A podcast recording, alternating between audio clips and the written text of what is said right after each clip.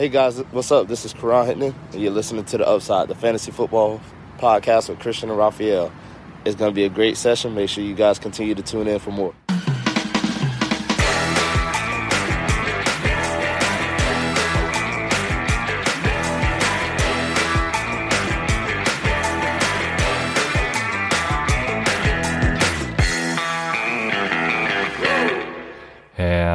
Herzlich willkommen, meine lieben Footballfreunde, bei Upside, dem Fantasy Football Podcast. Mein Name ist Christian und an meiner Seite ist wie jede Woche Raphael und ihr hört gerade unsere Folge zum Take am Tuesday der Woche 10. Raphael, wie lief's am Wochenende? Am Wochenende lief's eigentlich ganz gut. Ich bin gerade nur so ein bisschen irritiert hier, weil ich hier in einem Seahawks Pullover sitze. Oh, und ich weiß nicht, äh, wie das passiert ist. Ich glaube, ich habe einfach zu viel Football geguckt. Ich habe ja noch Tampa Bay gegen die Saints mir angeschaut und dann total verschlafen, heute Morgen aufgestanden, mir irgendwas angezogen, ab zum Tierschutz und dann sitze ich jetzt hier mit so einem äh, Seahawks-Pullover und zweifle gerade extrem an mir und frage mich, ob wir die Sendung vielleicht nicht abbrechen sollen, weil ich anscheinend nicht zurechnungsfähig bin. Die Frage ist, warum du überhaupt einen Seahawks-Pulli besitzt. Ja, den, den habe ich mir damals geholt. Ich glaube Super Bowl 45 war das, glaube ich, ne? Äh, Seahawks gegen Patriots. Und das haben wir geschaut bei einem Patriots-Fan. Und ich musste mir dann quasi einen Seahawks okay. äh, Pullover holen, um natürlich ein bisschen, ja, äh, ich muss natürlich ein bisschen provozieren. Hab mir den dann geholt. Der sieht auch ganz geil aus, muss ich sagen. Äh, aber ja, so bin ich dazu gekommen. Die haben wir dann verloren. Das war auf jeden Fall ein schlechter Abend. Ich war richtig für die Seahawks. Aber ja, deswegen habe ich den Pullover. Wei, wei, wei. Ja, gut, lass ich einfach mal so stehen und, und gehe über äh, zu ja, unserem, unserem, zu unserer Folge. Wir besprechen, wie ich schon gesagt, die Woche 10. Äh, Bye Week haben diese Woche die Atlanta Falcons, die Dallas Cowboys, die Kansas City Chiefs und die New York Jets. Und wir hatten gestern natürlich wie jede Woche ein paar Injuries und sogar ein paar, ja, bedeutende, würde ich sagen. In Superflex-Ligen ist natürlich bedeutend, dass Kyle Allen äh, out for life ist, also Season-Ending Injury. Man hofft oder man, man weiß jetzt wohl, dass er zum Start der nächsten Saison wieder fit ist. Das ist ja erstmal schon mal gut nach diesem, äh, ja, diesem Hit quasi am, am Unterschenkel, wie auch immer man das nennen will. Also sah ja nicht schön aus. Gut für ihn auf jeden Fall, so sportlich und perspektivisch sehe ich da wenig Hoffnung, dass er nächstes Jahr irgendwo startet. Ja, ja, klar. Vor, vor allem auch nicht bei den Washington-Team, weil die werden ja eindraften wahrscheinlich und deswegen genau. gut für ihn, aber bringt ihn auch nicht viel. Genau, das ist richtig. Einer, der wahrscheinlich auch nicht mehr starten sollte, ist Matthew Stafford, der hat Concussion. ähm, aber gut, es gibt keine besseren Alternativen äh, in, in Detroit, von daher gönnen wir ihm das nochmal dieses Jahr. Aber genau, Concussion, also gucken, was passiert. Concussion haben auch Running Backs David Montgomery und David Johnson. Dann hat Christian McCaffrey sein Comeback gefeiert. Christian McCaffrey ist aber natürlich direkt wieder verletzt, hat was an der Schulter. Da habe ich jetzt aber noch nicht rausgelesen, ähm, ja, ob das lang, was Langwieriges ist oder nicht. Also auf, auf jeden ist, Fall ist Woche 10 in äh, Jeopardy, genau, wie nennt man das denn auf genau, Deutsch? In, äh, in Gefahr, ja. also genau. Day to Day. Und ähm, ja, muss man schauen. Ich denke mal, wie gesagt, wir haben es ja schon mehrfach gesagt, holt euch eure Handcuffs für eure Leadbacks. Da kam auch letztens auch, glaube ich, auf Instagram die Frage, soll man, weiß nicht mehr, wer das war, irgendein drittrangiger, unbedeutender Handcuff, also im, im Death Chart zumindest, äh, wurde da gefragt, soll man den holen? Da nochmal für alle natürlich nur die High-End Handcuffs sich stashen, ne? also Latavius Murray, Giovanni Bernard, Jamal Williams, äh, Mike Davis, so diese Kaliber, ne? Nicht diese ja, die man so gesehen gar nicht kennt, die einfach nur im Death Chart halt vielleicht als nächstes kommen, aber so keine Relevanz genießen. Ne? Also nur die High-End Handcuffs sich auf jeden Fall station und in dem Fall natürlich Mike Davis. Und wenn man den hat, ja, einfach einsetzen gegen Tampa Bay nächste Woche wird, wird zwar sehr schwer, aber dann startet es Mike Davis auf jeden Fall. Ja, genau. Also nur die Running Backs, die auch sicher einspringen, wenn der erste ausfällt. Dann äh, Justin Jackson, das ist so einer, aber der hat Knie, kam wieder ins Spiel, aber ja, was mit dem ist, keine Ahnung. Und da kommen wir später noch zu. Äh, ich sag nichts zu, zu, zu, seinem Ersatz, aber ha, das war schön. Dann Wide Receiver. LaVisca Chenault, dem ich ja gestern noch gesagt habe, das Jaguars-Spiel, äh, ich glaube, es wird geil äh, und habe mir viel von LaVisca Chanel versprochen, aber ja, der hat sich irgendwie direkt schon, ich, es war sehr früh, hat er sich das, den Hamstring ja, gepult, also ne, er hatte Hemd und, und Entschuldigung und ist out. Ähm, Hamstring immer so eine Sache bei Receiver, ne? Ich hoffe, er wird am Sonntag wieder dabei sein, aber beobachten. Dann Preston Williams, das sah auch gar nicht so gut aus bei den Cardinals. Also es sah gut aus, bis er sich verletzt hat für ihn. Mhm. Aber die Verletzung, ja, er ist dann ja in die Kabine gefahren worden auch. Hm, weiß ich jetzt auch nicht nichts genaueres, aber das sah, wie gesagt, nicht gut aus. Dann die Tight Ends. Jack Doyle, auch nur in Anführungsstrichen Concussion. Und was das viel Schlimmere ist, ist, dass Albert O eine Season-Ending äh, AC, also Kreuzbandriss hat. Hm. Ja, schlimm. Ich dachte gestern, Noah, Noah Fan war auch kurz out oder war der länger out? Ich habe es mir nicht notiert. Ja, nach dem einen Play war der out, ne? Ja, das war aber ziemlich am Ende. Nicht lange, ja, okay. Ähm, ich dachte, jetzt ist Albert O Season, aber das können wir jetzt auch knicken. Also von daher leider nicht. Dann waren das die Injuries, die ich hier so stehen habe. Und wir gehen über zu den Takeaways. Und du darfst, weil mir die Worte fehlen, dich als erstes äußern zu Miami at Arizona. Wir machen es diesmal übrigens Matchup bezogen. Ich habe auch, ja, ich yes. nehme dein Feedback an. Geil. Und äh, jetzt Matchup bezogen. Miami at Arizona. Bitte sehr. Ja, ich hatte mich jetzt schon auf dich gefreut, weil du hast ja in unserer Gruppe schon einen harten Rant äh, über die letzten. Ich glaube, du hast das ganze Spiel kommentiert in der Gruppe. Das ist auf jeden Fall immer sehr, ja, sehr geil. Ja, ich habe viele. es war nicht jugendfrei unser Chat. Ja. Das ist immer sehr, sehr geil, wenn du das machst. Was soll ich großartig sagen? Also ja, Chase Edmonds, ne, 25 Carries für 70 Yards, drei Receptions für 18 Yards, 10 Fantasy-Punkte. Ja, da hat man mal gesehen, ne? Ähm, hast einen höheren Workload, sind die Zahlen natürlich auch ein bisschen anders und weniger effektiv. Das war da sehr gut zu sehen. Ähm, ja, sonst äh, würde ich, ja, ich, halt ich auch, will ist, ist, ist halt auch blöd, wenn dein Coach dich halt immer auf dem First Down äh, einen Inside Run callt und äh, du dann und sich dann selber in scheiß Situationen, in, in blöde Situationen bringt, die er dann irgendwie wieder bei Fourth and One retten muss, ne? Also ja, ich, ich hatte dich ja gefragt äh, noch, war das letztes Jahr nicht irgendwie besser mit den Running Backs? Also die sahen doch, die sahen doch viel besser aus, haben bessere Designs bekommen und so. Ich habe das Gefühl, dass dass dieses Jahr das das Play Calling da in der Offensive mit den Running Backs Quarterbacks, dass da irgendwas schief läuft, ne? Und dass da irgendwas nicht stimmt. Du sagst ja. es, ja. ja. Die, die Cardinals sind übrigens dieses Jahr immer noch gut in, all, in allen Rushing Stats, was natürlich nur an einer Person liegt und das ist Kyler Murray, der natürlich dazugezählt wird, äh, was Rushing angeht. Aber das Run Game ist äh, katastrophal. Also diese Play Calls, die da, das hat mich schon gestern so ein bisschen an, ähm, jetzt wollte ich LeSean McCoy sagen, wie heißt er nochmal, äh, der liebe Herr McCoy? Ähm, an seine Zeiten auf jeden Fall erinnert. Der heißt Sean McCoy. Ja, der Coach. Ich meine natürlich den Coach. Ähm, Ach so. Egal. Ihr wisst alle, wen, zumindest die Cardinals-Fans werden wissen, wen ich meine. Ähm, also das war schon wirklich abartig, das sehen zu müssen. Das war, das war, das, das war das reinste Grauen. Gut, die Refs haben natürlich auch ihren Teil dazu beigetragen, aber da muss man dazu sagen, äh, wer sich darüber aufregt, ich bin persönlich der Meinung, gerade Football ist ein Sport, in dem äh, Fehlentscheidungen von, von Referees so wenig Einfluss haben, weil du einfach so viele Möglichkeiten hast, die wieder wettzumachen. Ne? Deswegen ist, kann das für mich eigentlich keine Ausrede sein. Also ob da jetzt zum Beispiel ein Kyler Murray ähm, äh, äh, das First Down bekommen hat oder nicht, äh, kack egal. Du hattest 50 andere Plays, in denen du es hättest entscheiden können. Oder ob Jordan Howard jetzt, ob da ein, bei dem Touchdown ein Holding war oder was auch immer, keine Ahnung. Also, ähm, pff, ne, wie gesagt, du hattest 50 andere Plays, um es möglich zu machen und wenn dein Playcaller das dann eben nicht auf die Reihe kriegt, dann hast du halt verkackt.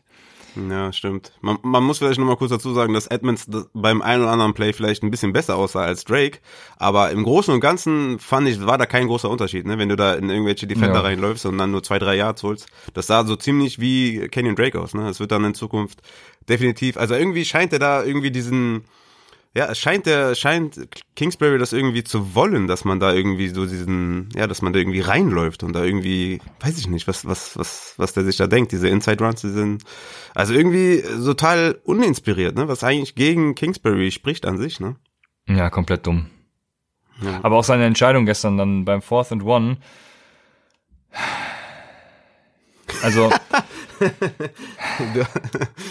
Also ja, da, da, da fehlen mir echt die Worte. Vor allem, ich habe heute noch ein, ein, Zitat von Kingsbury gesehen, wo er damals, es war, glaube ich, eine, boah, was war es, Fourth and Goal oder so, und sie haben es dann eben nicht geschafft, das zu konverten. Und danach hat er gesagt, er würde es in jeder Situation immer und immer wieder so tun, weil man das Team eben, ich glaube, es war sogar gegen Seattle dann oder so, weil man das Team eben nicht mit Field Goals schlägt. Hm. Ja. Ja, guter Take. Dann, dann dann, dann, ja, merkst du selbst, ne? Hm.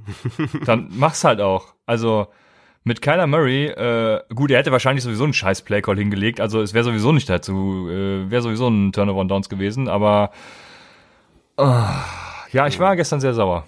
Ja, man hat's gemacht. Weil Miami war halt echt nicht so, also die waren halt nicht so gut, wie sie da, da stehen, ne? Vor allem gegen unsere Practice Squad äh, Defensive Backs, also naja, egal. ja, wir sind leidenschaftliche Football-Zuschauer und deswegen äh, ja, kann man sich auch mal aufregen. Ja. Ja, ist mein, mein, kann, ich wollte eigentlich gar nichts sagen, aber jetzt hast du mich schon wieder hier reingetrieben. Ich lasse mich dann immer von dir motivieren, das ist mein Fehler. Junge, wir brauchen Emotionen, Junge. Ja. Ja, ähm, bei Miami, ne, also erstmal genau, Edmonds, klarer Leadback, kriegt halt seine Inside Runs, die äh, irgendwie nicht so cool sind. Ah, ich wollte noch gucken, wie viele Targets er hatte. Das habe ich gar nicht, äh, weil Drei. gefühlt, ja, danke, war nämlich äh, gar nichts da. Ja. Naja, ich hätte noch mal gucken sollen, ob er überhaupt einen Outside Run hatte. Das weiß ich gerade nämlich auch gar nicht. Ähm, doch, so zwei, drei erinnere ich mich dran, ich, aber. Ja, ich glaube, so zwei, drei habe ich auch gesehen, ja. Ja, also wirklich komplett katastrophal. Da hat er dann, dann auch nochmal gezeigt, dass er halt äh, dynamischer ist als Drake, aber bei diesen Inside-Dingern hast du halt gesehen, dass das halt kein Unterschied ist.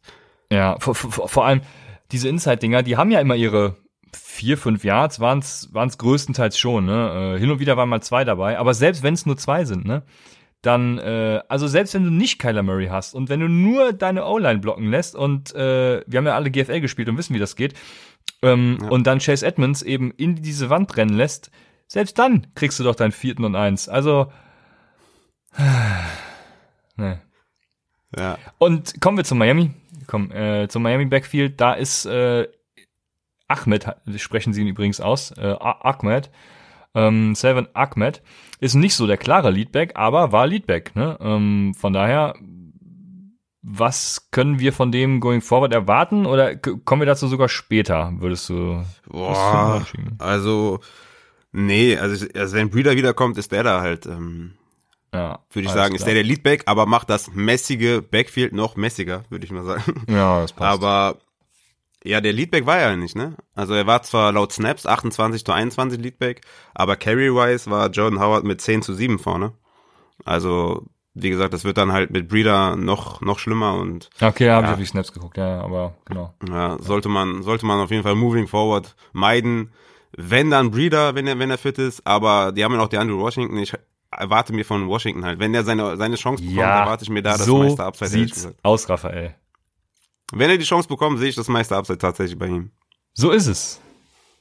Ja. ja. Sehr gut. Ja.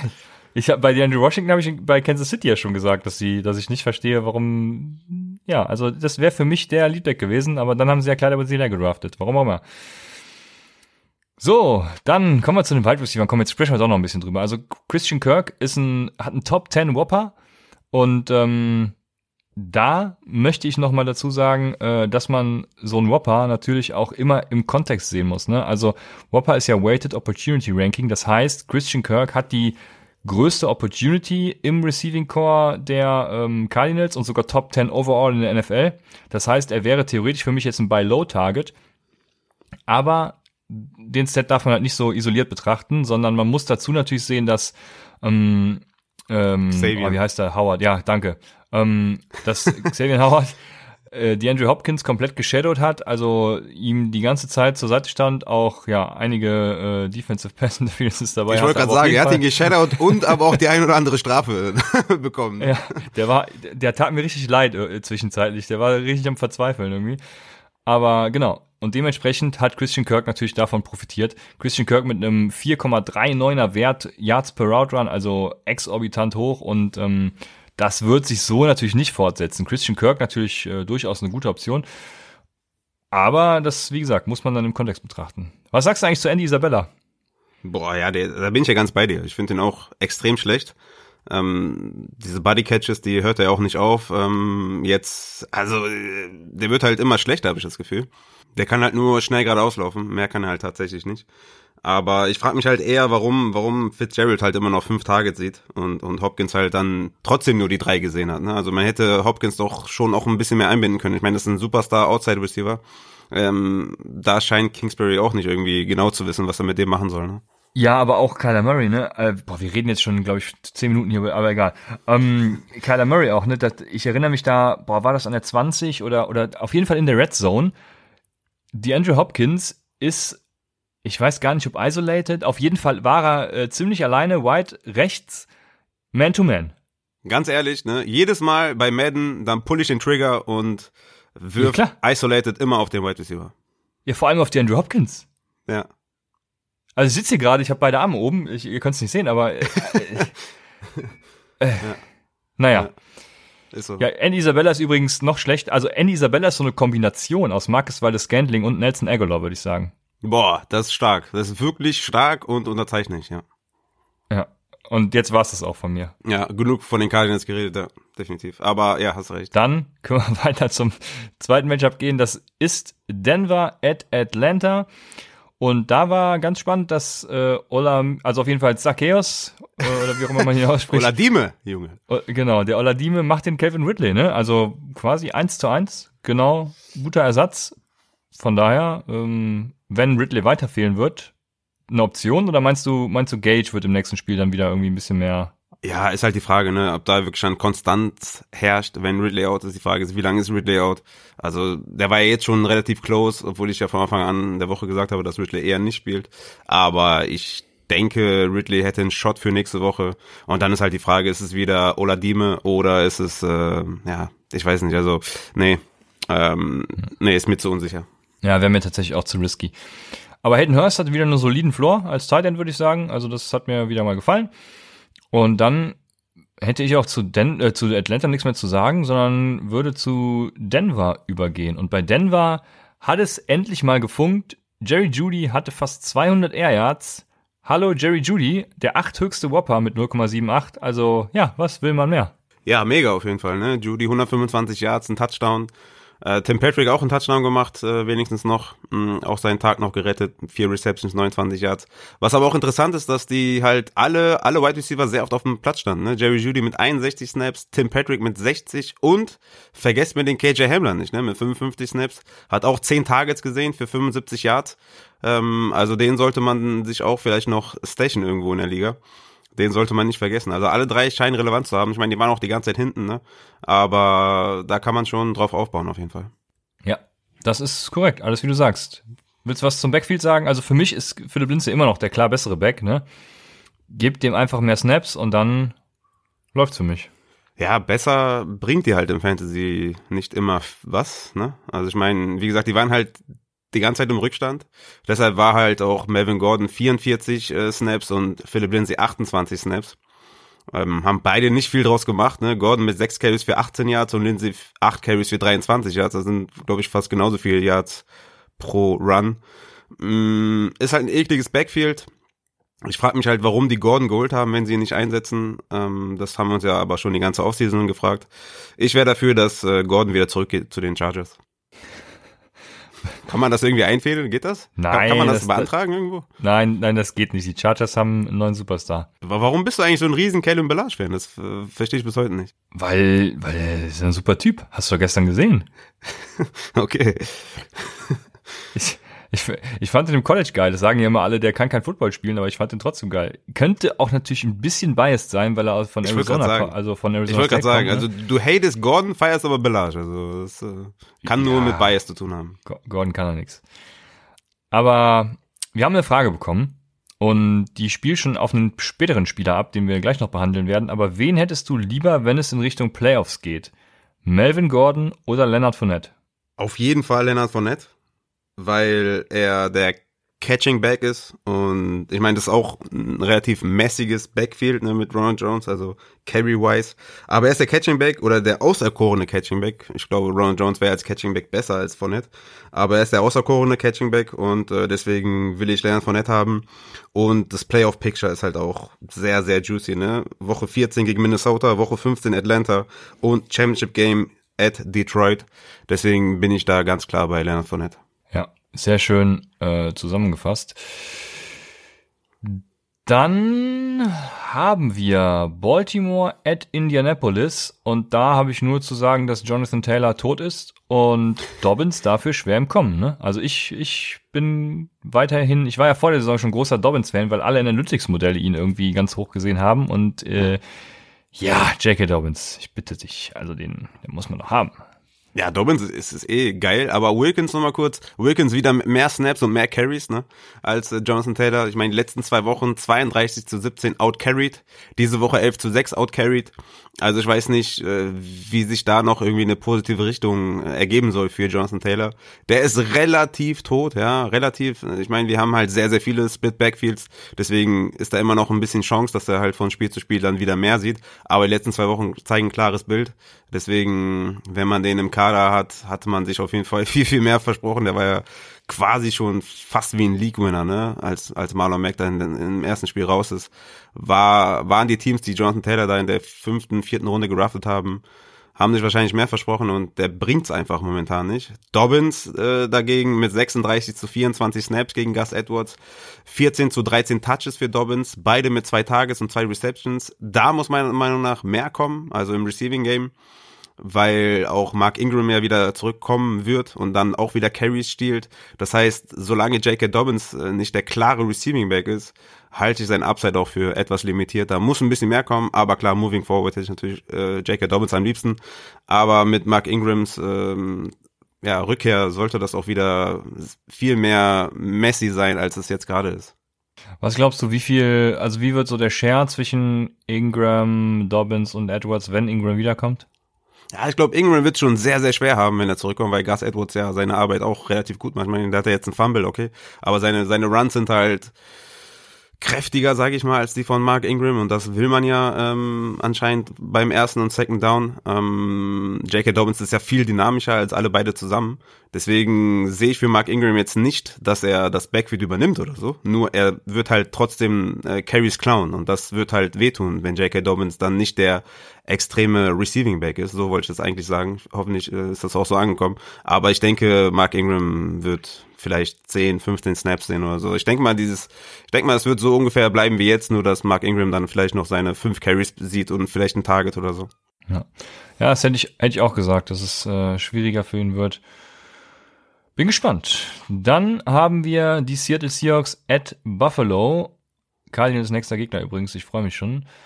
Ähm, da sind Stefan Dix und John Brown wieder oben auf, ne? Mhm. Das Problem was ich gestern hatte. Ich hatte viele Josh Allen, äh, Dix und Brown. Also ich hatte, ich hatte den äh, Josh Allen, Stefan Dix und John Brown Stack im DFS. Leider machen irgendwelche anderen Idioten die Touchdowns für in Buffalo. Das hat mich ein bisschen aufgeregt. Ja, zu Recht, ne? Mackenzie und Davis, ne, waren das, glaube ich. Ja, aber trotzdem, die sind beide safe. Also Dix und Brown sind safe und ähm, ja, das, das klickt. Die Offense ist gut. Ähm, ich meine, du magst Josh Allen nicht, aber er bedient beide gut und deswegen sind die halt beide relativ safe. Also das, ich hätte beide gerne im Kader, definitiv. Ja, nächste Woche wird er wieder sein Down-Game haben, von daher läuft das dann. Wobei John Brown natürlich sein Revenge-Game hat, also mal sehen. Dann haben wir, äh, ja, DK Metcalf. DK Metcalf, Football-Gott, äh, hat wieder zugeschlagen, ne? Ja, definitiv. Aber gibt's halt nichts groß zu erwähnen, weil es halt DK Metcalf. Ja. Und die Backfields kannst du sowieso knicken bei den Shootouts, von daher würde ich da jetzt auch nichts hineininterpretieren. Also DJ Dallas hatte ja, glaube ich, irgendwie einstellige Carries, ne? Also jetzt nicht wirklich viel. Und auf der Gegenseite sah es ähnlich sch schlimm aus. Ich glaube, Zach Moss hat, hat noch einen Touchdown gehabt oder wie war es? Ah, ich hab's jetzt gerade nicht offen, aber. Ja, also ob, ob man die knicken kann bei Shootouts, geht so, finde ich jetzt nicht unbedingt. Ich meine, 21 Fantasy-Punkte für das Seattle Backfield. 11 von Dallas und 10 von Homer. Das wären dann also 20 Fantasy-Punkte für Carson, wenn der wieder da ist und dann halt der, der Leadback Workhorse Ja, gerade die, gerade die Backfields meine ich, weil, weil, weil da gibt's keinen klaren, klaren Leadback, ne? Im Moment zumindest. Wenn Chris Carson wiederkommt, natürlich, aber. Okay, du meinst, wenn es splittet ist. Aber gut, aber ich meine so auch immerhin 11 Fantasy-Punkte und 10 Fantasy-Punkte. Also ganz knicken ist jetzt auch anders. Also finde ich zum, zumindest. Ähm, bei, bei Buffalo ist halt Moss der klare Leadback, ne? Mit 38 zu 31 Snaps, ähm, 9 zu 2 Carries. Also, ja, da sieht Moss auf jeden Fall den großen Teil, hatte 12 Fantasy-Punkte, Singletary 5, also da auch 17, das heißt auch okay, ne? Also ganz zu knicken finde ich jetzt nicht. Aber Moss ist halt der Leadback moving forward. Das haben wir ja schon die ganze Zeit, die ganze Zeit gesagt und äh, ja. ja, deswegen. Genau. Dann haben wir Carolina at Kansas City und Christian McCaffrey ist back, hatten wir eben schon gesagt, jetzt halt nicht oh, mehr. Yes. Also mal gucken, aber ja, ich finde es nicht so geil, weil irgendwie, also für mich ist es besser, läuft es besser ohne ihn. Ich find's mega. Ich freue mich. Für Fantasy also, ist natürlich mega. Ja. ja, für Fantasy übertrieben mega und darum geht's. Mir egal. Ein Flat Pass für drei Yards, da sehe ich nur da sehe ich nur meine drei PPA-Punkte oder zwei, wie viele es dann auch immer sind. Also mehr, mehr sehe ich da nicht, ne? Und äh, deswegen, also C-Mac ist äh, 1,3. Nee, ja, ja, genau. Sorry, ich habe ich hab hier, ich hab hier drei stehen, äh, aber das hat was anderes äh, zu einer anderen Stat, deswegen hat in meinem Kopf Klick gemacht. Aber C-Mac hat, glaube ich, jetzt in, in, in, in den drei Spielen, die er gemacht hat, deswegen halt die drei, hat er fast 30 Punkte in jedem Spiel gemacht im PPA. Also das ist halt äh, Fantasy Gold, Junge. Love it.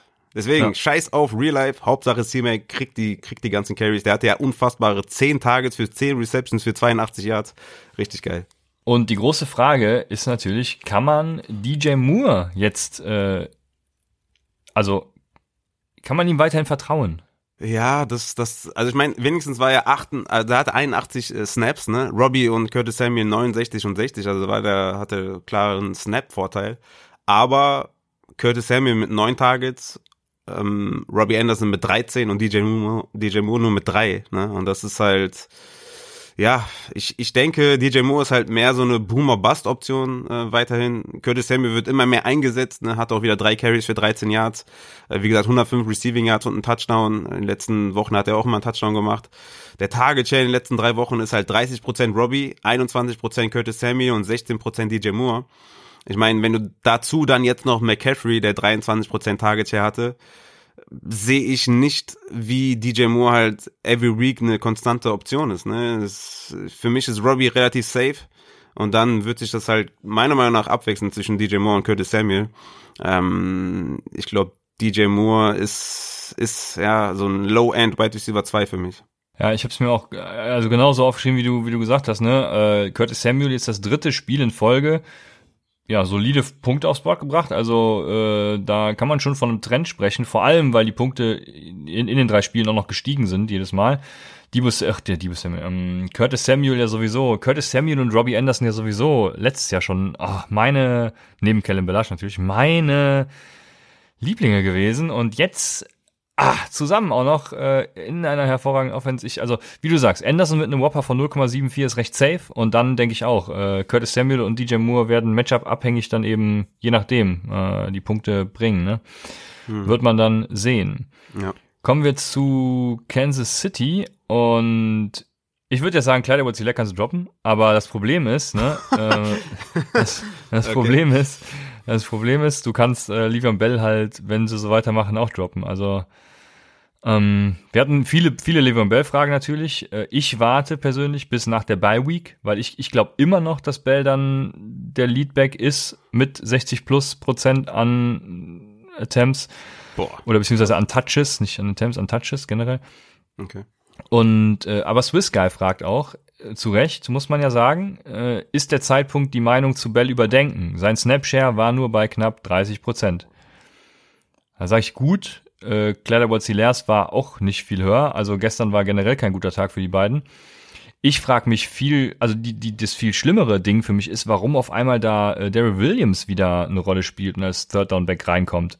Äh, gut, er kann scheinbar besser blocken, weil ich glaube, er hatte gar keinen, gar keinen einzigen Touch, aber ähm, gemacht hat er nichts. Deswegen, äh, keine Ahnung, ich, ich weiß es nicht. Aber ich, wie gesagt, ich glaube auf jeden Fall weiterhin, nach der Bye Week bin ich sehr gespannt. Wenn nach der Bye Week Livion Bell immer noch nicht da ist, wo ich ihn erwartet habe, dann ist es Zeit, die Position zu überdenken.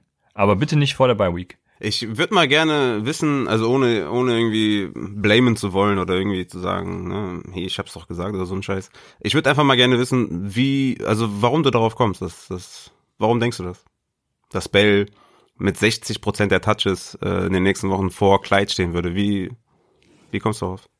Weil ich glaube, Bell ist einfach der bessere Back. Bell bringt das bessere Gesamtpaket mit und äh, Livion Bell ist gemacht für die ganze Workload, die er handeln kann. Und ich bin der Meinung, diese Workload sollte er auch handeln. Und äh, ja, er, er merzt vor allem auch die Schwächen, die Kleider Bozilär hat, eben aus, was das Ganze mit den Touchdowns und der Red Zone Efficiency und was auch immer angeht. Ähm, von daher, ich glaube, ähm, Clyde Ziller kann ein guter Komplementärback dann sein, mit diesen eben, keine Ahnung, 30, 40 Prozent an Touches oder so immer. Ähm, aber ich sehe in Bell einfach, für mich ist das immer noch ein Leadback und er hat das Potenzial und man muss ihm einfach die Carries, die Touches geben. Hm. Ja, okay. Ähm, also wenn man das mal auf, auf die letzten drei Spiele vielleicht runterbricht, da ist Clyde Edwards mit 26 Touches, also 8,6 pro Spiel, halt äh, im Liga unter, also nicht mal im Durchschnitt, ne, sondern unterdurchschnittlich. Bell mit 20 ähm, Touches in den letzten drei Spielen halt auch nicht äh, viel besser, also hinter ihm. 48 Prozent der Snaps hat Clyde gesehen in den letzten drei Spielen, Bell 30. Target Share ist 11 zu 4 für Clyde Edwards Red Zone Targets 6 zu 1 für Clyde. Also ich sehe nichts oder sagen wir mal so, ich sehe nicht, warum sich das ändern soll, Rest of Season. Ne? Ich meine, wir haben da auf jeden Fall ein Problem für beide Running Backs, meiner Meinung nach. Also Clyde ist für mich kein Rest of Season Running Back 1, eher so Running Back 20 Region, was ja ein krasser Abfall ist zur bisherigen Saison. Und Bell ist für mich ein Running Back 3, also 24 bis 36, vielleicht so mit, vielleicht so Running Back 30 oder so. Für mich ist Bell eigentlich nicht mehr als ein High-End Handcuff und ähm, ich würde ich würd zum Beispiel so einen Spieler wie Montgomery hätte ich, glaube ich, lieber als Clyde Edwards ähm, als Bell sowieso, ähm, weil das einfach, also die sehen einfach keine Touches die letzten drei äh, Wochen. Und ich weiß nicht, warum die Chiefs sich, also warum die das ändern sollten. Ne? Die fahren ja gut damit, die haben halt den besten Quarterback und sind halt so dynamisch, dass sie die Running Backs halt gar nicht brauchen. Und wenn es dann so ein knapp ist, also ich meine 48 zu 30 ist halt sehr, sehr knapp für Clyde edwards Ich weiß nicht, warum sich das so komplett wandeln sollen, warum die jetzt auf einmal anfangen sollten, irgendwie, weiß ich nicht, 20 Touches zu verteilen an irgendeinen Running Back. Ich glaube, das werden die einfach weiterhin einfach nicht tun. Ja, David Montgomery sind wir ja genau beim Thema. Chicago at Tennessee. David Montgomery ist schlecht as fuck. Also der kriegt gar nichts auf die Reihe. Äh, gut, die Chicago Offense kriegt generell natürlich auch wenig auf die Reihe, muss man dazu sagen, aber David Montgomery kriegt halt nichts auf die Reihe. Ja, das ist, äh, ist richtig. Ne? Ich meine, David Montgomery sieht echt auch äh, sehr, sehr bescheiden aus. Aber er sieht halt die Touches, ne? Und ähm, ja, Opportunity killt, äh, wie wir, wie wir ja wissen.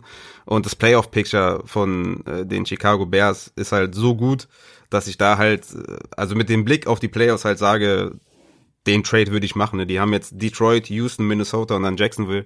Also das, das sieht halt so gut aus. Und wie gesagt, er hat sich schon wieder 17 Touches. Er hat einen Durchschnitt von 20 Touches die letzten Wochen. Und deswegen würde ich halt so, so einen Monty halt lieber holen. Für mich ist immer noch ein Buy-Low-Kandidat. Auf jeden Fall. Okay. Dann haben wir natürlich einen Rising Star mit Daniel Mooney gefunden. Der ist Target Leader bei den Bears gewesen mit elf Stück ähm, und hatte 117 Air Yards. Da ist da denke ich mir natürlich, was heißt das bei den Bears eben? Ich habe es gesagt, die Offense ist generell schlecht. Man muss übrigens zu Monty noch dazu sagen, dass in der O-Line auch viele Leute gefehlt haben und alles, ne? Also äh, muss man auch im Blick haben. Aber generell Daniel Mooney. So. Ähm, glaubst du, also willst du im Moment überhaupt jemanden aus der Bears Offense haben, außer eben, wie gerade eben gesagt, Montgomery, also einen von den Receivern? Äh, Allen Robinson, ja, wird nicht so gefeatured, wie wir es wollten, oder nicht, es entspricht einfach nicht seinem Talent auch, ne? Und Daniel Mooney ist halt der, der konstant Targets sieht die letzten Wochen, aber würdest du so jemanden haben wollen? Ja, du sagst es schon ganz richtig. Also das heißt halt bei den Bears nichts. Ne? Mooney sieht schon die ganze Saison hinter Allen Robinson die meisten Targets und die meiste Opportunity. Aber das bringt halt nicht viel in dieser Offense. Ne? Du brauchst halt dann schon eine gute Offense, um zwei Right Receiver zu featuren. Und deswegen Daniel Mooney will ich eher nicht haben. Was einem Hoffnung macht, sind halt die Playoff-Matchups. Ne? Das ist dann Houston, Minnesota und Jacksonville. Aber Daniel Mooney, wie gesagt, also als zweiter Wide Receiver bei den Bears siehst du, siehst du nicht so viel, wie man jetzt vielleicht vermuten würde. Ich meine, der hat den letzten, also gegen Tampa Bay hatte der drei Fantasy-Punkte, gegen Carolina sechs Fantasy-Punkte, gegen die Rams sechs, gegen New Orleans 16 ein besseres Spiel gehabt und gegen Tennessee sieben. Also der sieht zwar als zweiter Wide Receiver halt die Targets, aber das bringt halt wirklich in so einer Low Pace und Low Power Offense, bringt das halt nicht viel. Ja, perfekt. Dann haben wir die Gegenseite AJ Brown mit einem äh, Targets per Route Run Wert von 0,45. Das heißt, er wurde theoretisch auf, also nicht nur theoretisch, auch praktisch auf 45 Prozent seiner äh, Passrouten auch angeworfen tatsächlich. Also äh, hervorragender Wert. AJ Brown, super Wide Receiver. Äh, Corey Davis hat darunter ein bisschen gelitten. Äh, woran glaubst du lag das? Einfach das Matchup. Ich glaube also, auch mit Corey Davis macht er in Zukunft auch weiterhin nichts falsch, äh, wird, ja. wird weiterhin eine gute, solide Flex-Option äh, sein. Von daher würde ich da keine Panik kriegen. Man muss da vielleicht dazu sagen, dass Tannehill nur zehn Pässe angebracht hat. Und ähm, ja, das ist halt, das ist halt nicht gut. Ne? Und der ist halt sehr effektiv normalerweise, Tannehill. War es diese Woche leider nicht so. Und deswegen hat äh, Corey Davis halt darunter gelitten. Hatte drei Targets, null Receptions. Ne? War halt ein Codespiel. Ja, so ist es. Dann haben wir Apropos Coolspiel, äh, Pittsburgh gegen äh, Ed Dallas. Es gab zwar kein Cooper, Ru Cooper Rush, aber ähm, ja, der, ach, wie heißt der jetzt? Der Gilbert. Ach, hey, danke sehr. Gilbert hat seine Sache auch wirklich ordentlich gemacht, muss man sagen. Also auf jeden Fall besser als Andy Dalton. Mm, und ich drop halt viele Spieler. Ich habe hab mir nämlich aufgeschrieben, Elliot kannst du auch droppen. Also Pollard sieht sogar noch besser aus als Elliot. Das, das ist das Schlimme, was ich finde. Und äh, Andy Saab 92 von Twitter hat eine spannende Frage, die ich gerne jetzt mal an dich auch stellen möchte. Und das ist, äh, ob du Rest of Season lieber Nick Chubb oder lieber Ezekiel Elliott hättest.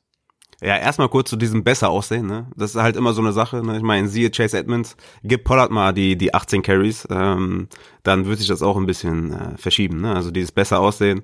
Je mehr Carries, je mehr Touches der Running Back hat, desto ja, schlechter wird er auch dann irgendwann aussehen. Dann sieht er auch nicht mehr die besten Looks, ne? Ähm, zur Frage, ich hätte lieber Chubb. Also Nick Chubb soll zurückkommen nächste Woche. Und wir wissen alle, wie run-heavy die Browns sind. Und ich hätte tatsächlich lieber Nick Chubb, weil ja, der wird dann seine Workload sehen und äh, ja, Chubb ist ein Beast, wenn er spielt. Ähm, jeder kennt die Meinung, die ich habe über Nick Chubb, für mich einer der besten Runner in der ganzen Liga. Und ähm, ich glaube nicht, dass die Dallas Cowboys noch irgendwie in eine Top-Region kommen, was irgendwie High-Scoring angeht oder High-Power-Offense. Deswegen sehe ich da eher, bin ich da eher skeptisch, was Elliott angeht. Ich meine, er war auch ein bisschen angeschlagen, muss man dazu sagen, ne? Hat aber trotzdem 20 Touches. Äh, von daher, ich würde Elliott immer noch über viele Running Backs sehen, aber nicht über nicht über Nick Chubb. Ja, ich bin da nämlich ganz bei dir. Ich würde auch lieber Nick Chubb nehmen, obwohl ich Nick Chubb ja gar nicht so gerne gehabt hätte vor der Saison und so, allen mit Kareem Hunt, dies, das. Ähm, aber was Sieg im Moment oder was die Dallas Offense im Moment leistet, da wäre ich tatsächlich leicht bei Nick Chubb. Hunt auch ein gutes Beispiel dafür, ne? Also je mehr Carries der sieht jetzt in der Offense, wo Nick Chubb weg ist, desto schlechter werden dann die Zahlen auch äh, hinten raus, ne? Ja. Dann haben wir James Conner der war eigentlich auch eine Sure Bet im Daily Fantasy Football, hat aber ja nicht das äh, geliefert, was er liefern sollte. Das hat mich äh, nochmals wieder ein bisschen aufgeregt. Gestern hat mich viel aufgeregt. Fantasy-Punkte, ist doch mega. Ja, ja, äh, hervorragend ist das. Ähm, aber ich habe trotzdem meine Head-to-Heads zum Glück. Also es war in meinem, in meinem, äh, nicht meine Head-to-Heads, meine Cash-Games, äh, in meinem Cash-Game-Lineup war der. Ich habe trotzdem irgendwie gewonnen. Ich weiß nicht, wie ich das gemacht habe. Ähm, aber James Conner war nicht so gut. Egal, wird wieder besser. Dann haben wir, und das gegen Dallas muss man dazu sagen, ne? Das ist ja das, was mich so gewundert hat. Das, also, das Geile daran ist halt auch, der hatte null Touches in der zweiten Halbzeit, ne? der ja. war nicht verletzt oder so. Völlig, naja, egal. Kommen wir zu dem Wide Receiver, nämlich weil Claypool, Chase Claypool, mein Jung war Target Leader, haben mir ein Herz hier notiert. Ähm, 8 Receptions aus 14 Targets bei 129 Air Yards, doppelt so viele Air Yards wie der nächstbeste mit Johnson, also hervorragend. Äh, Chase Claypool, ah, ich bin verliebt. Und äh, das, das, das, das Wichtige finde ich, dass wieder alle vier Receiving Options in Pittsburgh, Pittsburgh relevant waren. Ne? Also von Deontay Johnson über Chase Claypool äh, ähm, und Juju Smith-Schuster hin zu Eric Ebron, der sogar als Tight relevant war. Also ja, hervorragend finde ich. Ja, stehen auch alle auf dem Platz, äh, sehr oft. Ähm, war natürlich auch im Rückstand, deswegen wahrscheinlich auch. Also Juju mit 63 Snaps, Deontay mit 59 und Claypool mit 56.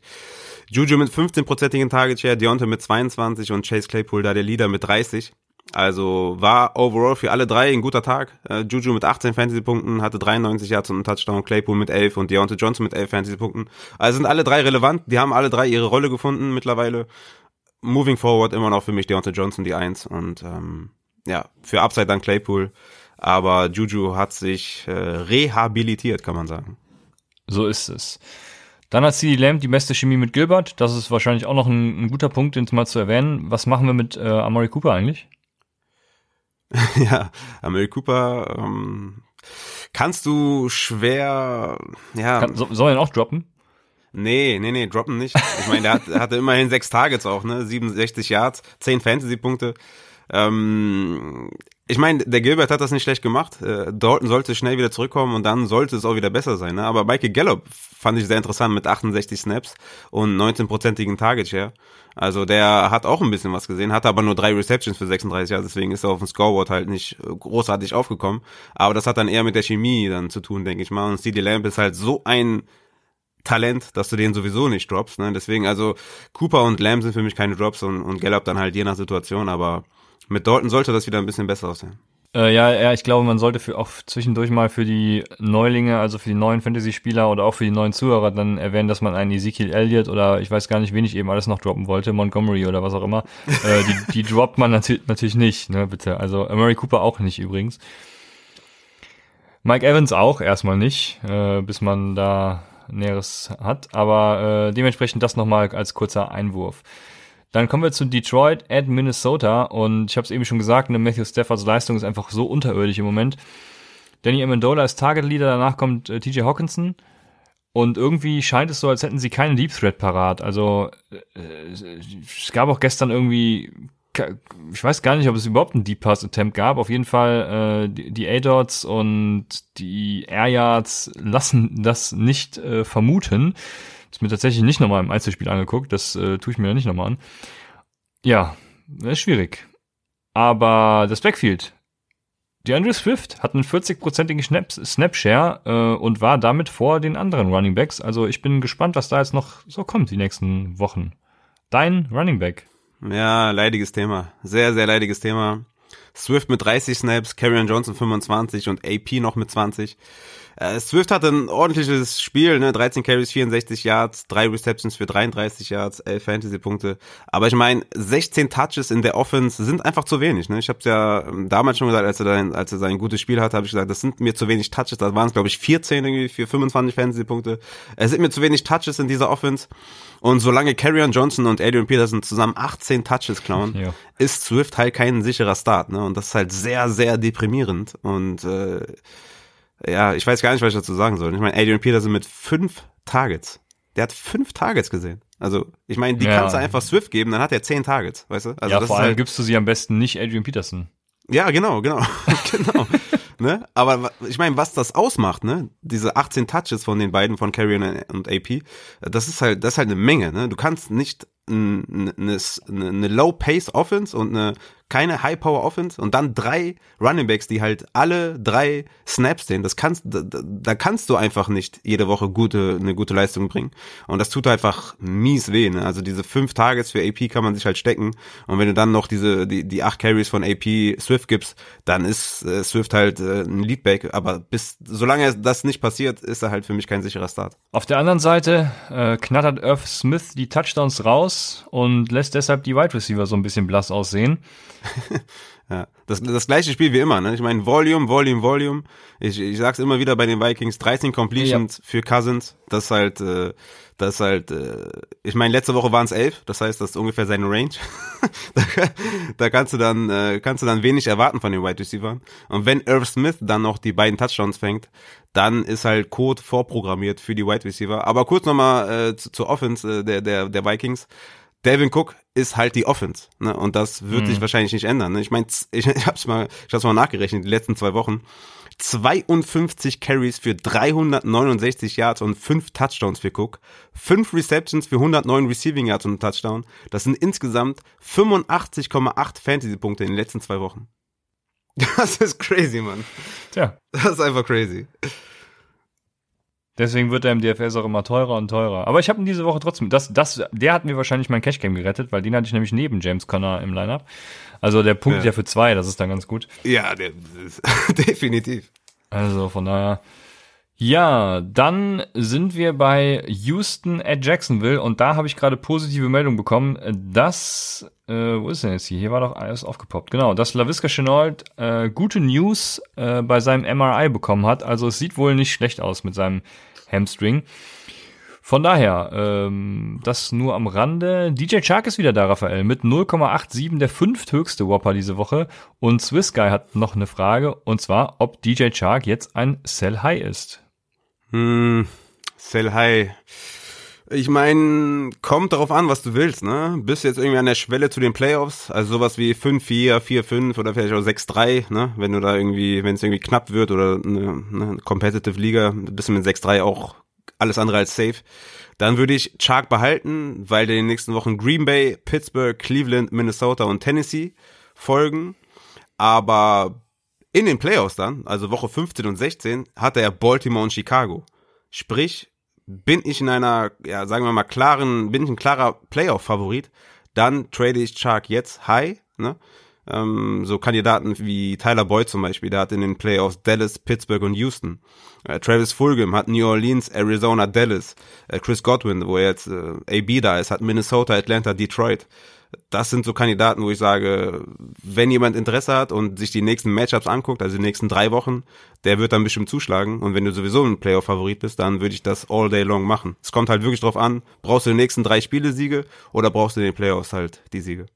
Hervorragend analysiert und zusammengefasst, Herr äh, Raphael. Also hätte ich nicht besser machen können. Ich sehe das genauso. Ich ja, würde Shark jetzt erstmal nicht verkaufen wollen. Nee. Also außer, ne, wie du schon sagst, wenn ich da in hervorragender Startposition sitze, aber ansonsten nicht. Dann haben wir Brandon Cooks und Liebe für Brandon Cooks, äh, einer äh, meiner weiteren Männer. Neun Targets, siebthöchster Whopper. Ich äh, liebe Brandon Cooks.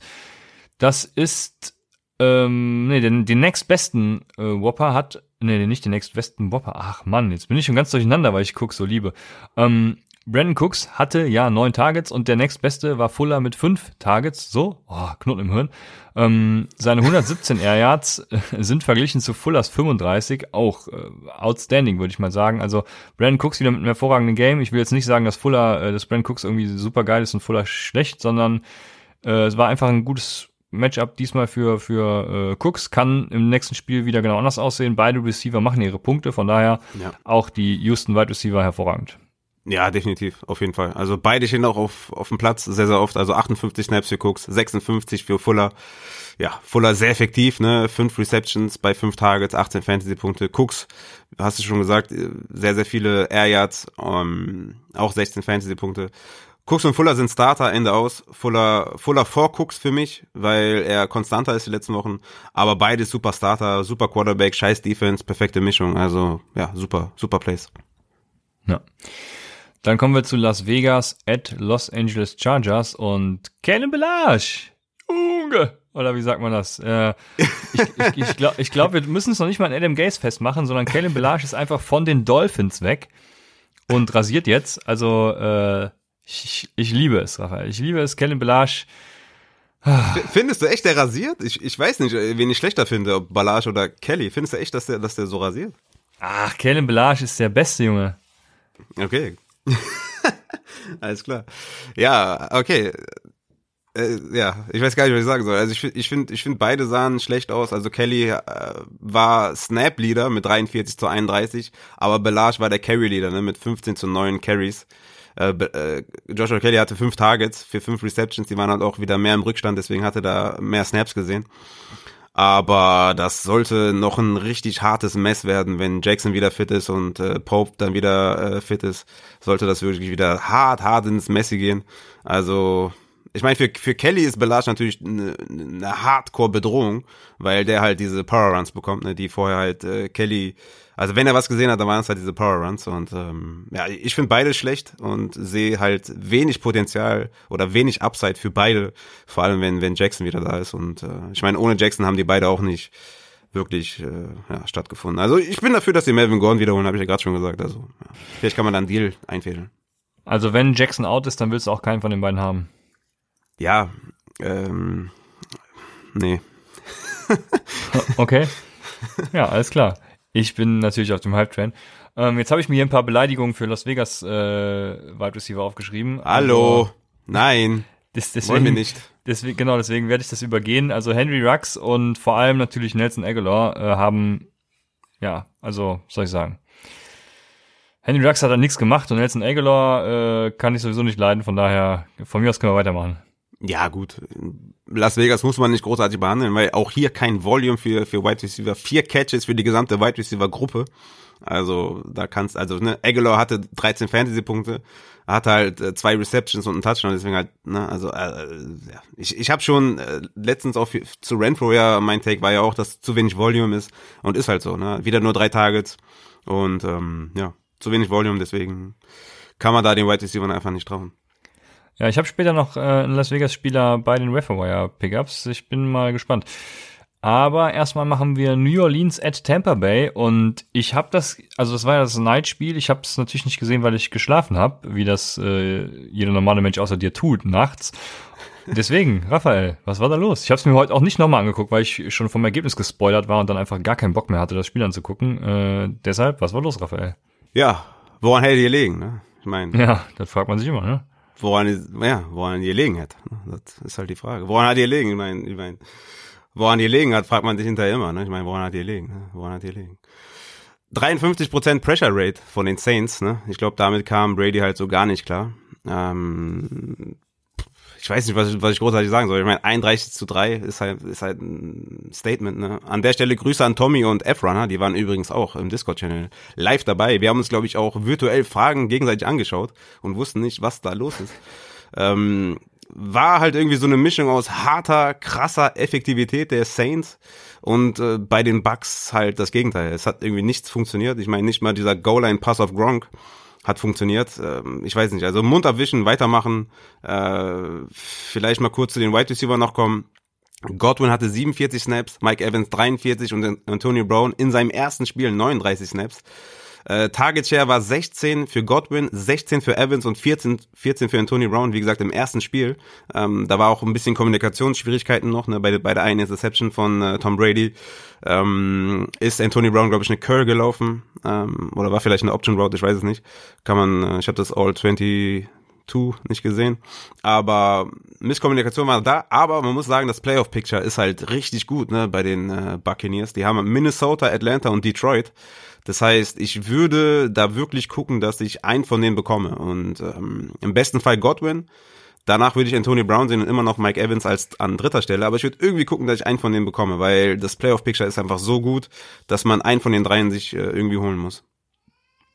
Ja, über die Running Backs brauchen wir wahrscheinlich gar nicht sprechen, weil es nicht aussagekräftig ist bei diesem Spielverlauf. Oder was würdest du sagen? Ja, man kann sagen, dass die, dass die drei Goal-Line-Carries, äh, die halt ja da waren. Also ein, also ein Carry war es eigentlich an sich von, von Ron Jones, aber bei der, bei diesem Goal-Line-Attempt, den sie hatten, diesen einen einzigen, stand er halt dreimal auf dem Platz, ne? Also Ron, Ron Jones. Ähm, das muss man vielleicht mal hervorheben. Und die lagen halt die ganze Zeit hinten, so dass halt Fournette ähm, als deren ja. Catching Back auch oft auf dem Platz stand. Ne? Deswegen hat er auch 33 zu, zu 16 Snaps gesehen, 6 zu 4 Targets gesehen. Es ist und bleibt aber ein Mess. Aber wie ich schon oft gesagt habe, ich will den Catching Back in den ganzen Backfield Messes. Da will ich wenigstens an den Catching Back. Und deswegen sehe ich halt Lenny über, über Rojo. Aber ja, es, ja, es bleibt ein Mess und ähm, mehr kann man, glaube ich, nicht sagen. Ja, passt. Dann haben wir deine New York Giants at Washington. Yes, baby!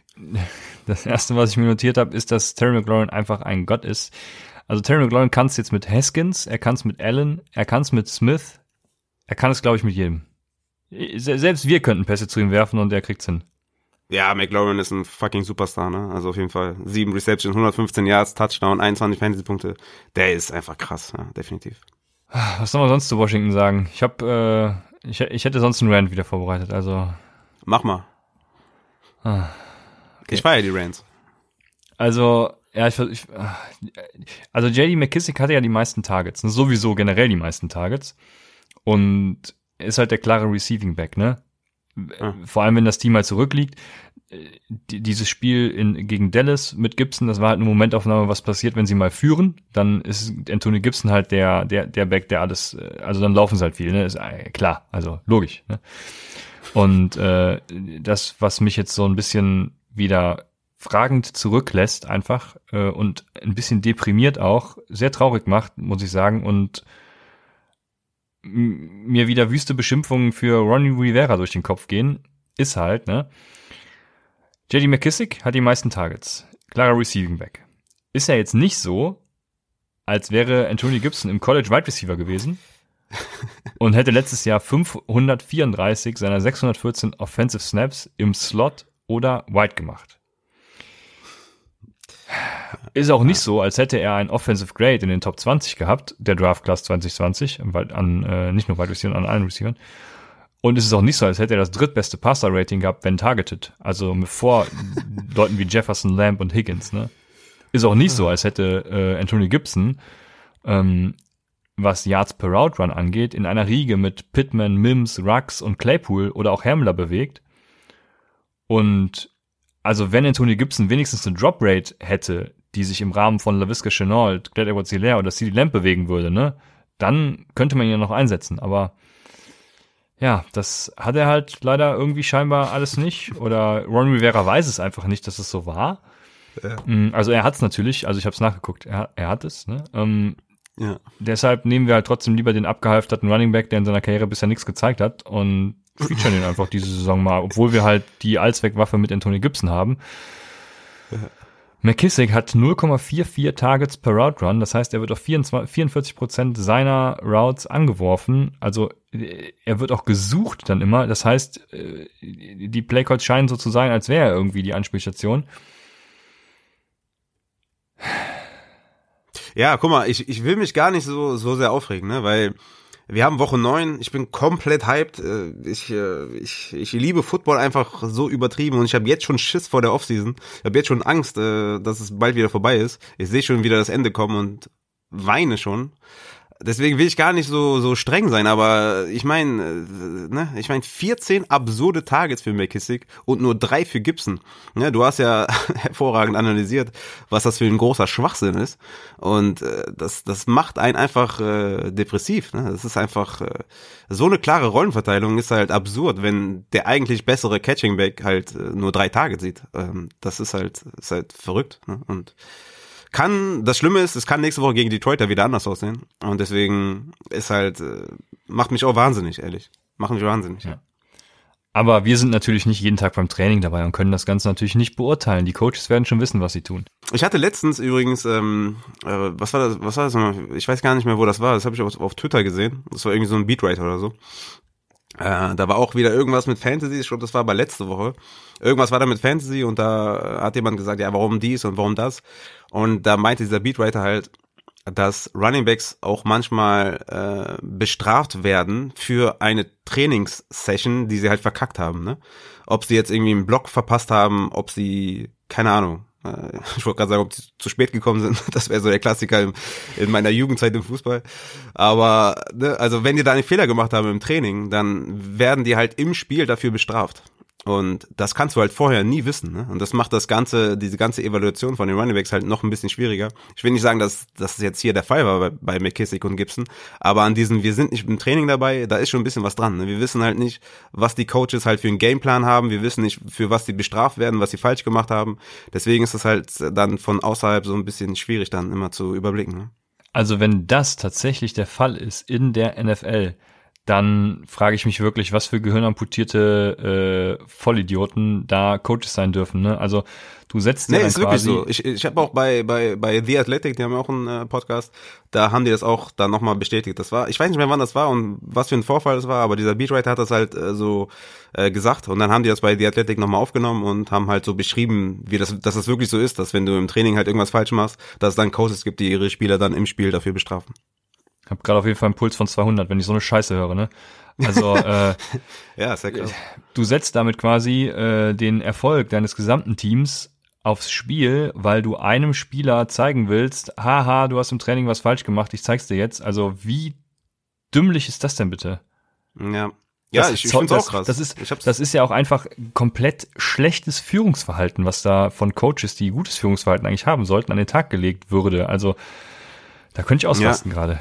Ja, ich habe das da auch das erste Mal das erste Mal gehört. Ich habe das vorher noch nie in irgendeinem Podcast gehört und das, ich fand es auch mega interessant. Deswegen musste ich ja kurz eingreifen, wo du meinst, dass, ähm, wo du das so lapidar gesagt hast einfach. Ne, wir sind beim Training ja nicht dabei. Das wird ja auch mal so gerne so gesagt, aber es scheint tatsächlich der Fall zu sein, dass dass es sowas gibt, dass dann Spieler ja für irgendwelche, ich glaube, da war das Beispiel, glaube ich, irgendwie Passblocking irgendwie bei irgendeinem Carry verkackt und dann im nächsten Spiel nicht eingesetzt. Ich meine, das war irgendwie Swift oder so. Ich weiß nicht, nicht mehr genau. Auf jeden Fall im nächsten Spiel hat er weniger Carries gesehen als vorher. Und Christian ja. ist komplett, Christian ist jetzt komplett, der ist jetzt, der will am ich, nee, nee, Christian ist komplett ich, aggressiv gerade jetzt. ich äh, übergehe das Ganze und frage dich mal, was mit äh, Darius Slayton los war. Boah, ey, das ist, ähm, guck mal, das Problem bei Darius Slayton ist Daniel Jones. Ich habe auf Twitter was Geiles gesehen. Ich will das mal kurz äh, vorlesen. Mega auf jeden Fall. Äh, drei Spiele mit zwei Touchdowns, zwei Spiele mit einem Touchdown, vier Spiele mit null Touchdowns, sieben Spiele mit einer Interception, sechs Spiele mit einem Fumble, vier Spiele mit einem Fumble for Lost. Für Daniel Jones in dieser Season. Und ah, das ist, ich meine, das ist wirklich abgrundtief schlecht. Ne? Das ist wirklich abgrundtief schlecht. Und daran hat natürlich dann so ein Spieler wie Slayton, der natürlich eine Outside-Waffe ist und der eine gewisse Zeit braucht, um er vielleicht, damit er frei ist und, und so, hat halt, äh, ja, hat halt den Schaden dann davon, ne, von so einem schlechten Quarterback, der halt irgendwie, ja, mehr Turnover macht, als irgendwie mhm. produktive Plays macht. Das ist halt ein übertriebenes Problem. Das Gute ist, dass, dass Slayton halt auf dem Platz steht, trotzdem, ne, hatte 65 Snaps, äh, damit die meisten unter allen Wide Receivers aber halt nur dieses eine einzige Target. Und ähm, wenn, wenn ich mir dann noch überlege, dass, dass der Schedule halt extrem schwer ist, kann man drüber nachdenken, ob man Darius Slayton droppt. Das war, glaube ich, auch eine Frage von, von F-Runner im, im Discord, wenn ich mich richtig erinnere. Und ähm, also wenn man Slayton droppen möchte, kann man das machen, weil der Schedule ist hart, das Quarterback-Play ist scheiße und deswegen kann man den droppen. Ich habe immer noch die Hoffnung, und der ist ja so ein, so ein Boomer-Bass-Spieler mittlerweile, hat keine Konstanz, aber wenn er mal boomt, dann halt auch richtig. Und deswegen ja, ist es halt schwierig, den zu droppen, aber kann man machen. Ja. Kommt halt immer auf die Optionen an, ne? Also da fände ich jetzt auch keine allgemeingültige Empfehlung, würde ich mal sagen, aber ja, so, ich mein, sagst, vielleicht ja. irgendwie, wenn ich jetzt Curtis Samuel auf dem Waiver hätte, würde ich zum ja. Beispiel Curtis Samuel nehmen. Ne? Ja, wenn easy. ich ein, ich meine Tim Patrick oder Judy, wenn die da sind, würde ich die beiden nehmen. Aber bei KJ Hamler hört es dann für dich auf. Ich wollte gerade sagen, bei Hamler wird es dann aufhören, wahrscheinlich, aber um mal vielleicht ein bisschen so die, ich meine, diese Woche auf dem Waiver würde ich da keinen für nehmen für, für Slayton, aber wenn Tim Patrick oder Judy oder Curtis Samuel noch da sind, würde ich die alle drei über, über Slayton sehen. Ja, alles klar. Dann, ja, ist noch ein Spiel ausstehend, das sind die Patriots bei den Jets, die spielen gleich noch. Du wirst es dir wahrscheinlich angucken, ne? Ich ja, ich ungefähr bin, 40 ich, Punkte von äh, Cam Newton noch in einem Matchup. Ey, das ist gar nicht so unrealistisch. Ich bin natürlich komplett bekloppt und werde mir das Spiel natürlich angucken. Aber ja, ich bin gespannt, wer im Discord-Channel am Start ist, ne, ob die harten Hunde wieder da sind. Aber 40 Punkte, ey, ich weiß es nicht. Ist, äh, ja, ja, ja. So 30 sehe ich realistisch. Ja, genau, mit 30 hätte ich jetzt auch gedacht, da wäre es noch möglich, aber bei 40, da hört der Spaß schon auf. Naja, in anderen Matchups läuft es besser. Dann habe ich hier noch Overreaction stehen, aber mir nichts aufgeschrieben. Ähm, keine Ahnung. Böse Zungen würden behaupten, Kellen Belage wäre eine Overreaction, aber lass uns zu den Targets kommen. Definitiv. Ähm, Target natürlich in Superflex liegen, ne? Äh, Alex Smith, oder? Safe. Ja, ich habe ihn zum ja, Glück safe. in, ich habe ihn zum Glück in der Vampire. League. Ich ja, habe ihn in zwei okay. Superflex liegen. Ich weiß nicht warum. Ja, sehr geil. Ich kann jetzt äh, mein Gardner Minshew, äh, ich habe endlich wieder einen für die Superflex, einen Quarterback. Ja, ich habe zweimal spekuliert und zweimal gut gegangen. Also richtig geil auf jeden Fall. Und ja, also in Superflex liegen natürlich Gold wert, ne, wenn du einfach einen Starter dazu bekommst. Und das Matchup gegen Detroit ist ja auch ganz geil. Ne? Danach kommt Cincinnati, dann kommt Dallas. Also drei gute Matchups. Dann Pittsburgh, was auch ein gutes Matchup ist.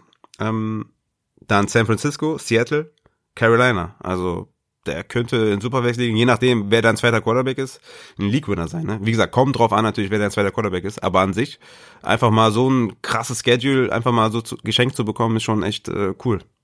Ja, so ist es. Dann haben wir Running Backs und ich habe mir hier so ein paar Namen einfach mal spaßeshalber notiert. Ja, kurz nochmal zu den Quarterbacks. Ja. Äh, ich habe mir noch Wentz gegen Eagles aufgeschrieben und Goff gegen Seahawks. Also wenn man da streamen möchte, sehe ich Wentz auf jeden Fall äh, gegen die Eagles, sage ich, äh, gegen die Giants natürlich. Äh, das sollte wieder, ja, das sollte, das sollte passen. Alles klar. Dann ein Running Back Namen, der No-Brainer ist, wenn er auf dem Waiver, also wenn er jetzt zum Beispiel gedroppt wurde, weil Christian McCaffrey wieder gekommen ist, dann ist natürlich Mike Davis der No-Brainer, wenn CMC jetzt tatsächlich ausfallen würde. Ne? Also da brauchen wir gar nicht drüber diskutieren, nehme ich an, oder? Ja, ja, klar. Ja, Dann haben wir natürlich äh, Duke Johnson, wäre mein erster Name, weil David Johnson, Concussion, je nachdem, wenn der jetzt out ist, äh, wird Duke Johnson natürlich die ganze Workload dann auch handeln, genauso wie David Johnson es vorher getan. Also hat für mich einen hervorragenden Floor. Upside ist natürlich limitiert in Houston, aber also ja, ne? Wann kannst du ja, sowas ja, vom Wayfire aufsammeln? Ne? Ja, ich, ja, erklärt sich von alleine. Ja. ja. Und dann kommt es tatsächlich in den Bereich, wo ich sagen würde, boah, willst du davon wen haben? Puh. Und das sind so, so diese JD McKissicks halt dieser Welt, ne? JD McKissick vor allem im PPA liegen wahrscheinlich eine gute Option. Ja. Ähm, was würdest du für JD McKissick hinblättern? Äh, also nicht viel, zwei drei Prozent oder so. Also äh, PPA liegen ja okay, aber die werden jetzt nicht jedes Spiel so hart zurückliegen und dann, also es ist halt schwer zu predikten da das Backfield, deswegen, nee. Ich hätte zum Beispiel lieber einen Matt Breeder als einen JD McKissick, weil wenn der zurückkommen sollte, der sollte der der Leadback sein oder Tevin Coleman würde ich zum Beispiel auch mehr Upside sehen als bei dem JD McKissick. Also ich bin dann nicht so aufgeregt bei den bei den Running Backs. Hättest du lieber einen Naheem Heinz oder lieber einen JD McKissick? Mm, McKissick. Okay. Würdest du Darius Slayton für JD McKissick droppen?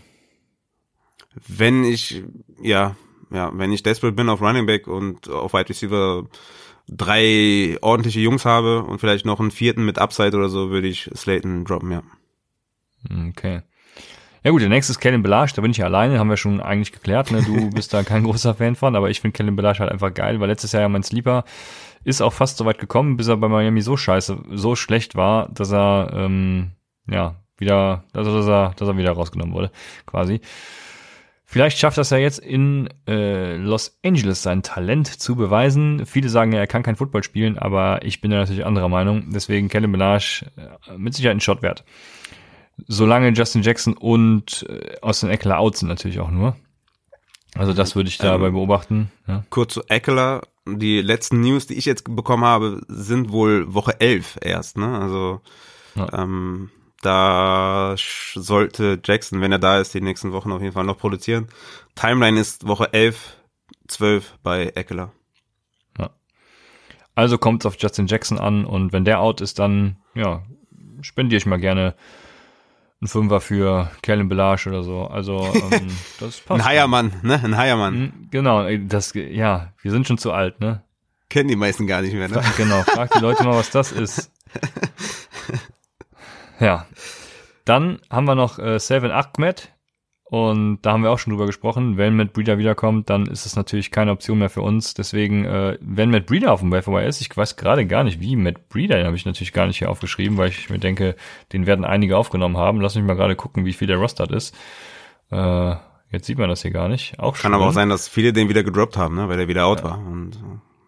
Am Rechner sieht man das scheinbar gar nicht. Aber wenn Matt Breeder bei euch da ist, dann äh, ja, Matt Breeder ist durchaus eine Option für uns.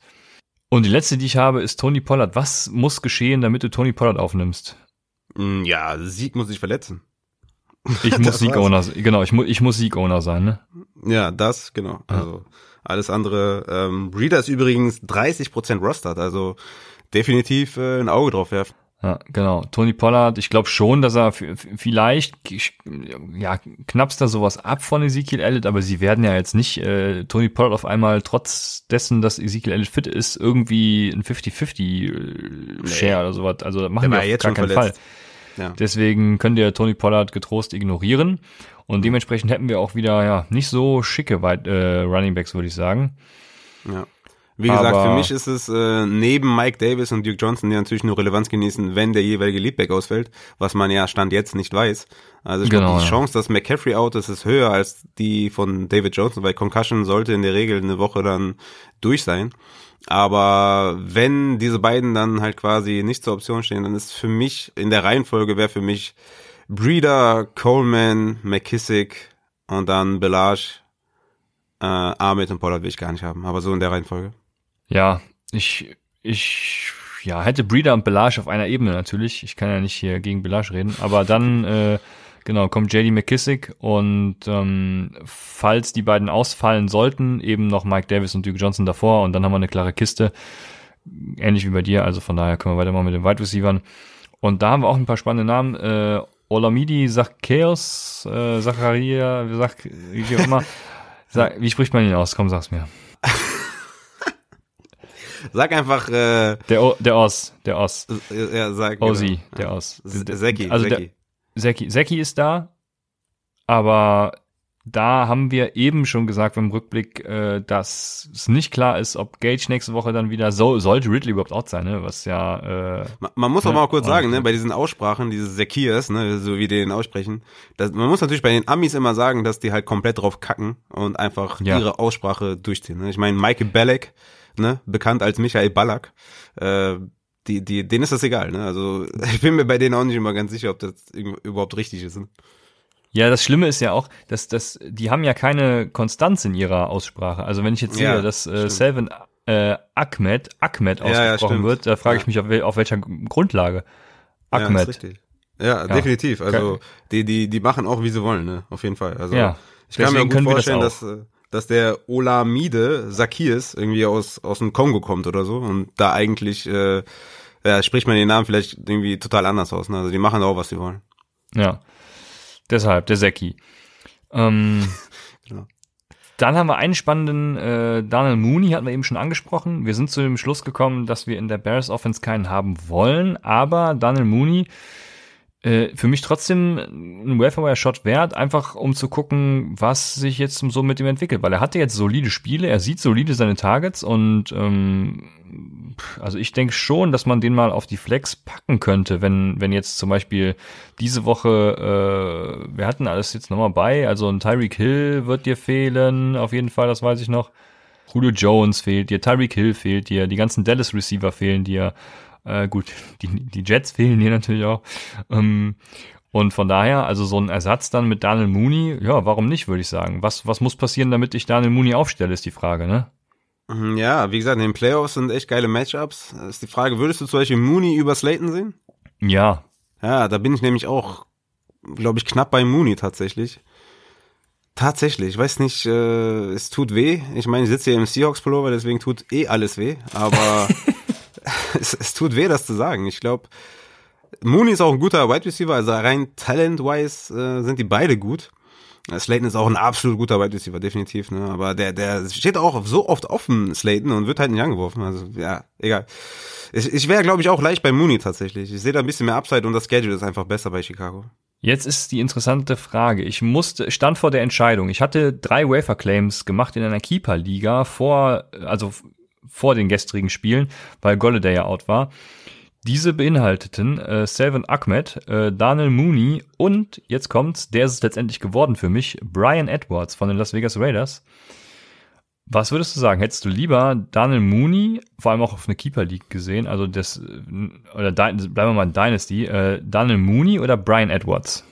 Ja, auf jeden Fall Mooney, weil einfach zu wenig Volume da ist für, für Raiders. Äh, Feld, also nee.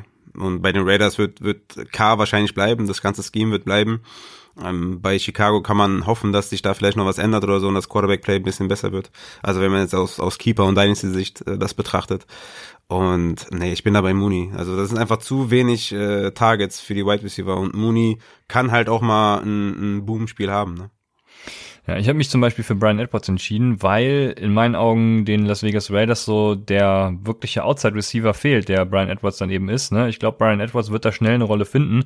War jetzt gestern sogar wieder active. Ich glaube, er hat sogar ein paar Snaps gespielt, aber äh, ist natürlich nicht äh, irgendwie aussagekräftig, was er da gestern gemacht hat. Also ich glaube, nächste Woche, ja, ich bin wirklich sehr gespannt, was er da liefert und hoffe, mich freuen zu können dann irgendwann mal. Wir sind gespannt, ja. Aber ähm, für mich ist es halt, ich habe es eben schon mal kurz angesprochen, ähm, also für mich keiner dabei, den ich jetzt haben will von den genannten, also Zacchaeus, Mooney, Brian Edwards, sind für mich nicht unbedingt Targets. Für mich ist halt wirklich Curtis Samuel äh, jemand, ja, ja. wo ich mir gut vorstellen kann, dass der nicht äh, oder dass der ja nicht oft vergeben ist. Also da würde ich auf jeden Fall mal, mal zuschlagen, so meine sieben, acht Prozent mal raushauen. Und ansonsten halt die, die äh, Denver Wide Receiver Patrick und Judy sind sehr interessant, finde ich. Ich kann mir vorstellen, dass Patrick auch nicht oft geowned ist. Den würde ich mir auch mal äh, holen. Und ansonsten, ja, bin ich da eher weitestgehend raus hier bei den äh, Targets. Ja, ja, ich werde wahrscheinlich auch Brian Edwards sowieso wieder droppen, wenn Kenny Golladay active ist. Von daher, ähm, lange Rede ohne Sinn. Dann genau. Preston Williams ist ja out. Ist, ist Jakeem Grant für dich eine, in, in, irgendeiner, in irgendeinem Universum eine Option? Ja, sag du mir mal, wie, wie, wie fandst du denn äh, Tour? Wie hat's mit der Chemie geklappt? Wie waren die Würfe? Du hast das Spiel ja, glaube ich, ganz gesehen. Wie, wie, wie ist so dein Eindruck von der Offense? Also ich fand's jetzt, äh, es war, war okay halt, ne? War grundsolide, war, war gut. Äh, Tour hat gut abgeliefert. Von daher, ähm, ich glaube nicht, dass es jetzt irgendwie ein, ein, Rückschritt zu Ryan Fitzpatrick wäre. Und das ist ja schon, also das ist ja schon mal ein Kompliment, ne? Das wäre jetzt so die Frage gewesen, die ich jetzt noch anschließend gestellt hätte. Okay, weil Fitzpatrick ist ja eher so der YOLO-Quarterback, ne? Ähm, mhm. Ähm, Tour, ja, ist halt ein Rookie, aber natürlich ein Megatalent, ne? Aber Jakeem Grant, ich meine, hat fünf Tages gesehen, vier Reception, 35 Yards. Wenn Preston tatsächlich länger ausfällt, könnte man wirklich überlegen, ob man da Jakeem Grant holt. Parker würde natürlich immens profitieren dann vom Ausfall. Ja, und äh, Gesicki. Mal kurz das, ja, ich gucke mir mal kurz das Playoff-Schedule an. Playoff Woche 14 gegen Kansas City, Woche 15 New Orleans und Woche 16 Raiders. Also geht besser, geht aber auch schlimmer. Hm, kommt, ich hätte zum Beispiel Jakeem Grant jetzt nicht über einem Slayton um das mal vielleicht ja, so, ich bin dann auch, weiß, man, weiß man ungefähr die Range. So. Ja, ich bin, bin auch wenig hype, was Jakeem Grant angeht. Also wir, wir bleiben dabei, Curtis Samuel ist sowieso äh, unser allerbester Lieblings-Wide Receiver und ähm, danach wird's dann eben, eben schwierig. Daniel Mooney vielleicht noch ein Name, aber ja, ansonsten sind wir da weitestgehend wahrscheinlich raus. Vor allem auch was Richie James angeht. Wir haben es ja am Samstag nochmal gesagt, aber auch nochmal in der Waferwire-Folge das Ganze ansprechen, weil Richie James mhm. wird wahrscheinlich keinen Snap mehr sehen, wenn Debo Samuel und Brandon Ayuk wiederkommen. Von daher lasst ihn auf dem Waferwire. Ja. ja, vor allem auch ähm, bei solchen Spielen, wo dann mal jemand halt ähm, abreißt, ist immer der Kontext sehr wichtig und der war halt ganz alleine ist kein übertriebenes Talent, was auch immer wichtig ist in der Analyse. War halt immer offen, weil das Scheme halt so funktioniert und deswegen, wenn die beiden anderen wieder da sind, wird halt keine Rolle mehr spielen. Ja, ah, jetzt warst du zu schnell. Ich wollte gerade gucken, wie oft äh, Tua Deep geworfen hat. Gar nicht mal so wenig im Vergleich. Ah, doch, drei Stück nur, ja. Ähm, also von daher war er kein YOLO-Quarterback. Ich hatte nämlich in Erinnerung, dass er das nicht war. Mhm. Und hat mich nicht getrügt, ja. Also, aber trotzdem gute, gute, gute Leistung aufs Parkett gezaubert, sage ich mal. Dann haben wir die Tight Ends und ja, viele werden euch zu Irv Smith raten, weil er halt jetzt zwei Touchdowns gemacht hat, ne? Aber ich würde mal sagen, erwartet nicht so viel, wenn ihr jetzt Irv Smith aufnehmt. Ich habe ihn ja zum Beispiel in einer Liga äh, und oder in mehreren Ligen und habe ihn sogar auf der Superflex gestartet. Eine Woche ging's gut, die andere Woche wieder nicht. Ist halt ein Tight End, ne? Äh, mal rauf, mal runter. Ja.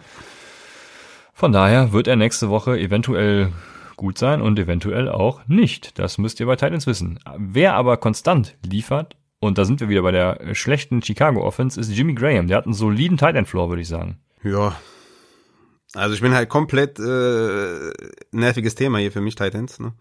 ja, für wen nicht? Für, für wen denn nicht? Ja, ja, es ist, äh, aber Jimmy Graham muss man wirklich mal hervorheben. Ne? Also seit Woche 6, also bis Woche 9, acht Targets, sechs Targets, sieben Targets, sechs Targets, ey, das ist auf jeden Fall was, was ich haben will. Und das, äh, das gefällt mir. Also das, äh, das würde ich mir auf jeden Fall mal rot ankreiden und Jimmy Graham könnte man definitiv mal aufnehmen, ja.